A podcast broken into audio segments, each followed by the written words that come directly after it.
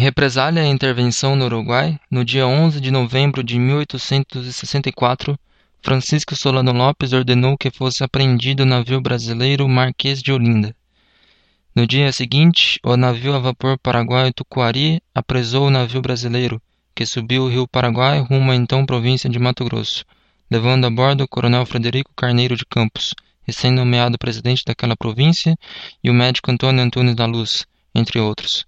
A tripulação e passageiros foram feitas prisioneiros e enviados à prisão, onde todos, sem exceção, sucumbiram à fome e aos maus tratos. Sem perda de tempo, as relações com o Brasil foram rompidas e já no mês de dezembro, o sul de Mato Grosso, atual Mato Grosso do Sul, foi invadido. Antes mesmo de qualquer declaração formal de guerra ao Brasil, que só foi feita no dia 13 de dezembro. Três meses mais tarde, em 18 de março de 1865, Lopes declarou guerra à Argentina, que exigia neutralidade no conflito e não permitira que os exércitos paraguaios atravessassem seu território para combater no Uruguai e invadir o sul do Brasil.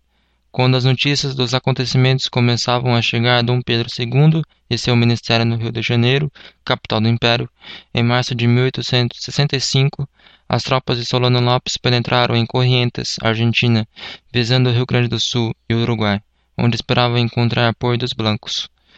Uruguai, já então governado por Venâncio Flores, instalado pelo governo imperial brasileiro, solidarizou-se com o Brasil e a Argentina. Primeira fase: Ofensiva Paraguaia. Invasão das províncias do Mato Grosso, Corrientes e Rio Grande do Sul. Durante a primeira fase da guerra, 1864 a 1865, a iniciativa esteve com os paraguaios.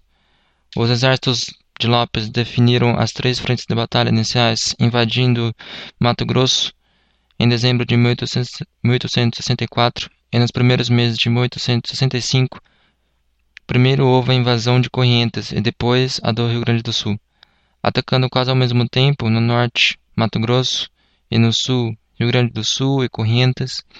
Os paraguaios estabeleceram dois teatros, dois teatros de operações. A invasão de Mato Grosso foi feita ao mesmo tempo por dois corpos de tropas paraguaias. A província achava-se quase desguarnecida militarmente e a superioridade numérica dos invasores permitiu-lhes realizar uma campanha rápida e bem-sucedida. Um destacamento de 5 mil paraguaios, transportados em 10 navios e comandados pelo coronel Vicente Barros, subiu o rio Paraguai e atacou o forte de Nova Coimbra. A guarnição de 155 homens resistiu durante três dias, sob o comando do tenente-coronel Hermangenildo de Albuquerque Porto Carreiro, depois barão de Forte de Coimbra.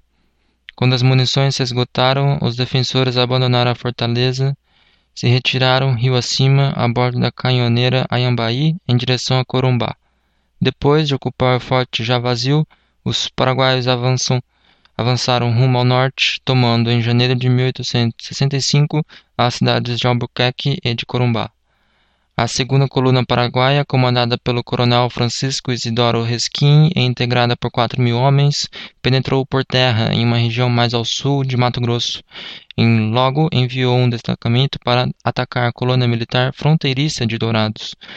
O cerco, dirigido pelo Major Martim Ubieta, encontrou brava resistência por parte do tenente Antônio João Ribeiro, atualmente patrono do quadro auxiliar de oficiais, e de seus 16 companheiros que morreram sem se render, 29 de dezembro de 1864. Os invasores prosseguiram até Nhoque, Nioaque e Miranda, derrotando as tropas do coronel José Dias da Silva. Enviaram em seguida um destacamento até Cuxim, tomado em abril de 1865. As forças paraguaias, apesar das vitórias obtidas, não continuaram sua marcha até Cuiabá, a capital da província, onde o ataque inclusive era esperado. João Manuel Levenger havia fortificado o acampamento de Melgaço para proteger Coimbá. O principal objetivo da invasão de Mato Grosso foi distrair a atenção do governo brasileiro para o norte do Paraguai, quando a decisão da guerra se daria no sul, região mais próxima do estuário do Prata. É o que se chama de uma manobra, manobra diversionista, destinada a iludir o inimigo. A invasão de Corrientes e do Rio Grande do Sul foi a segunda etapa da ofensiva paraguaia. Para levar apoio aos blancos no Uruguai, as forças paraguaias tinham que atravessar o território argentino. Em março de 1865, Lopes pediu ao governo argentino autorização para que o exército comandado pelo general Venceslau Robles, com cerca de 25 mil homens, atravessasse a província de Corrientes. O presidente Bartolomeu Mitre, aliado ao Brasil na intervenção no Uruguai, negou-lhe a permissão.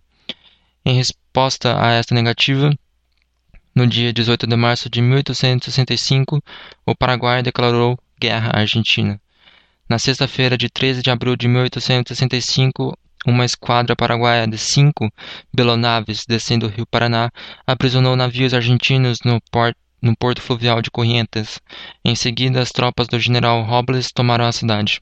Ao invadir Corrientes, Lopes pensava obter o apoio do poderoso caudilho argentino general Justo José de Urquiza, governador das províncias de Corrientes e Entre Rios, chefe federalista hostil e Mitre e ao governo de Buenos Aires. A invasão da Argentina por Lopes, entretanto, teve o efeito oposto. Urquiza e outros federalistas argentinos simpatizavam com os blancos uruguaios. O assassinato do general Blanco Leandro Gomes pelo Colorados após sua heróica defesa de Paysandu do ataque dos brasileiros e colorados em janeiro de 1865 causou ressentimentos dos federalistas argentinos. As ações de Lopes deram aos federalistas argentinos apenas duas opções: lutar contra o invasor ou continuar neutros. Urquiza inicialmente prometeu lutar contra Lopes. A atitude ambígua assumida por Urquiza, entretanto, manteve estacionadas as tropas paraguaias, que avançaram posteriormente cerca de 200 quilômetros em direção ao sul, mas terminaram por perder a ofensiva. Em ação conjugada com as forças de Robles, uma tropa de 10 mil homens sob as ordens do tenente-coronel Antônio de La Cruz Esticarribia cruzou a fronteira argentina ao sul de Encarnación em maio de 1865, dirigindo-se para o Rio Grande do Sul. Atravessou no rio Uruguai na altura da vila de São Borja e a tomou em 12 de junho. Uruguaiana, mais ao sul, foi tomada em 5 de agosto, sem apresentar qualquer resistência significativa ao avanço paraguaio.